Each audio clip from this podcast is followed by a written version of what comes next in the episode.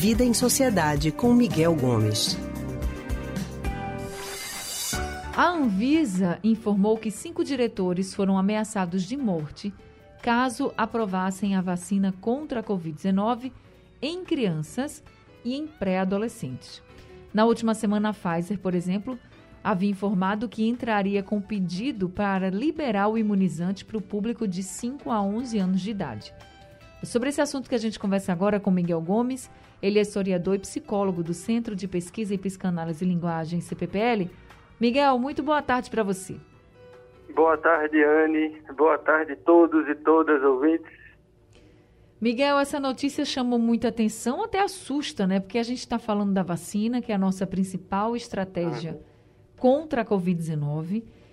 E com relação a essa ameaça, isso é algo que já não deveria existir em nenhum caso. Imagina num caso como de saúde pública, de crise sanitária que a gente está vivendo. Até porque a gente está falando aí de uma politização, quando na verdade o que deveria estar apenas sendo avaliado é se a vacina realmente poderia ser aplicada nesse público e não sofrer pressão extra, né? Como é que a gente chega à politização de um bem comum para todo mundo, Miguel?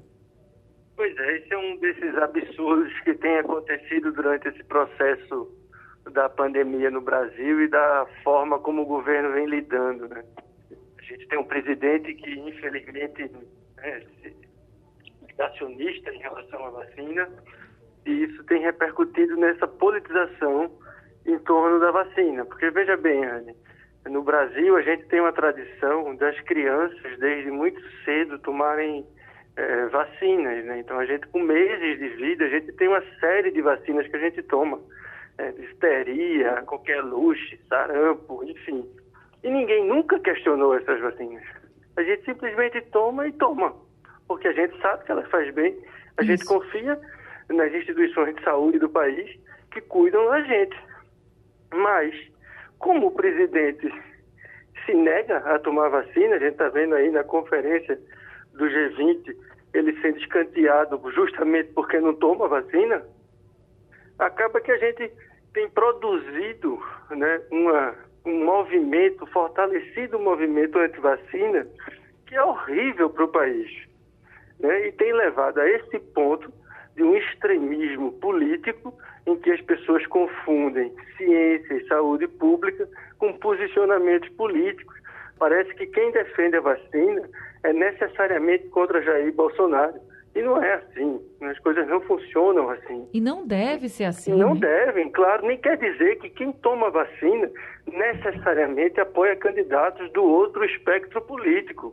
Né? São questões absolutamente que não tem nada a ver, mas que infelizmente o próprio presidente tem levado a esse tipo de posicionamento e levado pessoas a cometer esse tipo de absurdo a ponto de você pressionar, ameaçar de morte técnicos que trabalham em agências de, de, vigilância sanitária no país. Então isso é uma coisa assim absurda e que a gente tem que noticiar para que a gente combata e que a gente leve a população a se vacinar, porque se hoje a gente consegue andar na rua, a gente consegue voltar a frequentar um shopping center, um bar, um restaurante, um clube, é graças à vacinação. É né? Então a gente precisa estimular isso, porque a vacinação é que vai permitir que a gente minimize os efeitos da pandemia e a gente possa retomar a economia que está tão combalida. Agora, Miguel, você acha que a gente corre o risco, por exemplo, com atitudes como essa, das autoridades de saúde ficarem desacreditadas, porque sofrendo pressão desse jeito, a gente fica com medo disso acontecer, né? Já basta essa campanha que existe anti-vacina, que é absurda, e agora com ameaças. Então, pelo menos eu espero que isso não aconteça, né? Que a gente não tenha esse enfraquecimento das nossas autoridades em saúde, porque se tem uma coisa que a gente sempre foi exemplo, é na vacinação. Pois é, isso é um risco, porque como nós temos é, é, um presidente que comete esse tipo de atitude, esse, esse tipo de crime, inclusive, pode afirmar, a gente acaba fortalecendo pessoas que apoiam esse tipo de atitude e que são vinculadas a ele. Então é um risco a gente, que a gente corre de, de ter um aumento, né? isso a gente já vem observando, nesses grupos anti-vacina, não só em relação à Covid, mas em relação inclusive a outras vacinas. A gente viu que no ano de 2020, 2021, a gente passou a ter uma cobertura do sarampo, por exemplo, que é a menor da década. Então, isso de alguma forma é efeito dessa posição negacionista em torno das vacinas.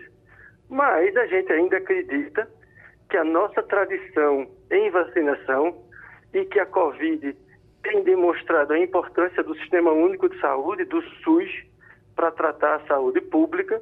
Então a gente acredita que essa tradição leve a um fortalecimento do SUS e que passada essa tempestade desse governo, a gente consiga entrar nos trilhos e retomar o, o Programa Nacional de Vacinação de maneira intensa e fortificada e até reforçada pelo reconhecimento da importância da vacinação em relação à Covid. Também espero, viu, Miguel? Muito obrigada por conversar aqui com a gente. Vamos todos na luta, né? Juntos aí contra a Covid e também contra a desinformação. Muito obrigada.